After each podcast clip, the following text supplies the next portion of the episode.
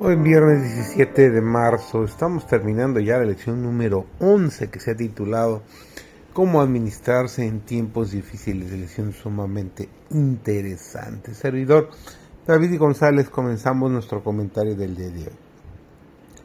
Juan deja muy claro que la tentación final de Satanás y la más seria para el pueblo de Dios será un embargo financiero. Todos sus bienes serán congelados, no se podrá comprar ni vender, incluso se enfrentará a un decreto de muerte. En el último gran conflicto de la controversia con Satanás, los que sean leales a Dios se verán privados de todo apoyo terrenal porque se niegan a violar su ley en obediencia a los poderes terrenales. Se les prohibirá comprar o vender. Finalmente será decretado que se les dé muerte. Si quieres corroborarlo, búscalo en Apocalipsis capítulo 13, los versículos 11 al 17. Pero al obediente se le da la promesa, habitar en las alturas, fortalezas de rocas será su lugar de refugio, se le dará su pan y sus aguas serán seguras, nos dice Isaías 33, 16. El diablo sabe que si puede mantenernos enfocados en el dinero, nos separará de Dios y de la vida eterna. La estrategia de Dios es permitir que la pobreza llegue al mundo para que los hombres confíen en Él, no en el dinero. Esto es lo que podemos esperar. Elena de White declara, la pobreza está por sobrecoger a este mundo y habrá un tiempo de angustia como nunca ha habido hasta ahora.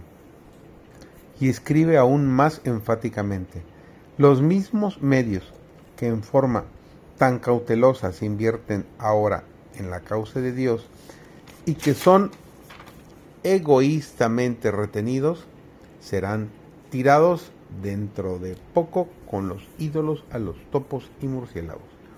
El valor del dinero pronto será subestimado cuando la realidad de las escenas eternas se abra al entendimiento del hombre. ¿Qué hacen los cristianos auténticos en respuesta a una crisis financiera? ¿Se atrincheran en modo de supervivencia? No, al contrario. En los momentos más difíciles antes de que esta obra termine, miles de pesos serán depositados gozosamente sobre el altar.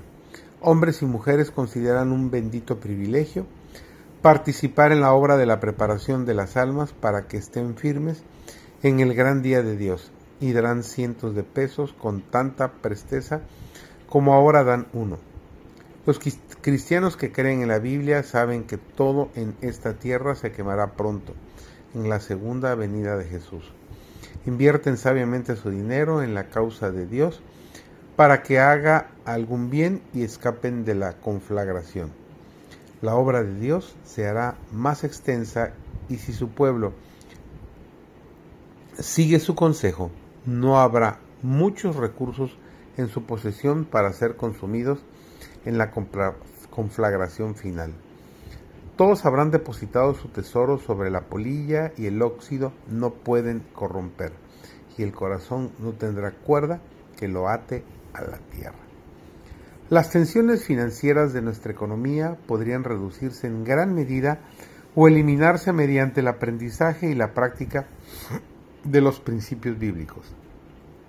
El consejo de Dios nos ha sido dado para nuestro bien.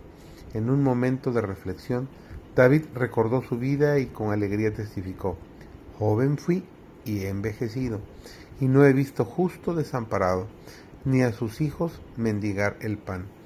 Seguramente cada uno de nosotros también puede ver la mano de bendición de Dios en su propia vida. Que tengas un excelente inicio de fin de semana y sobre todo un muy feliz sábado.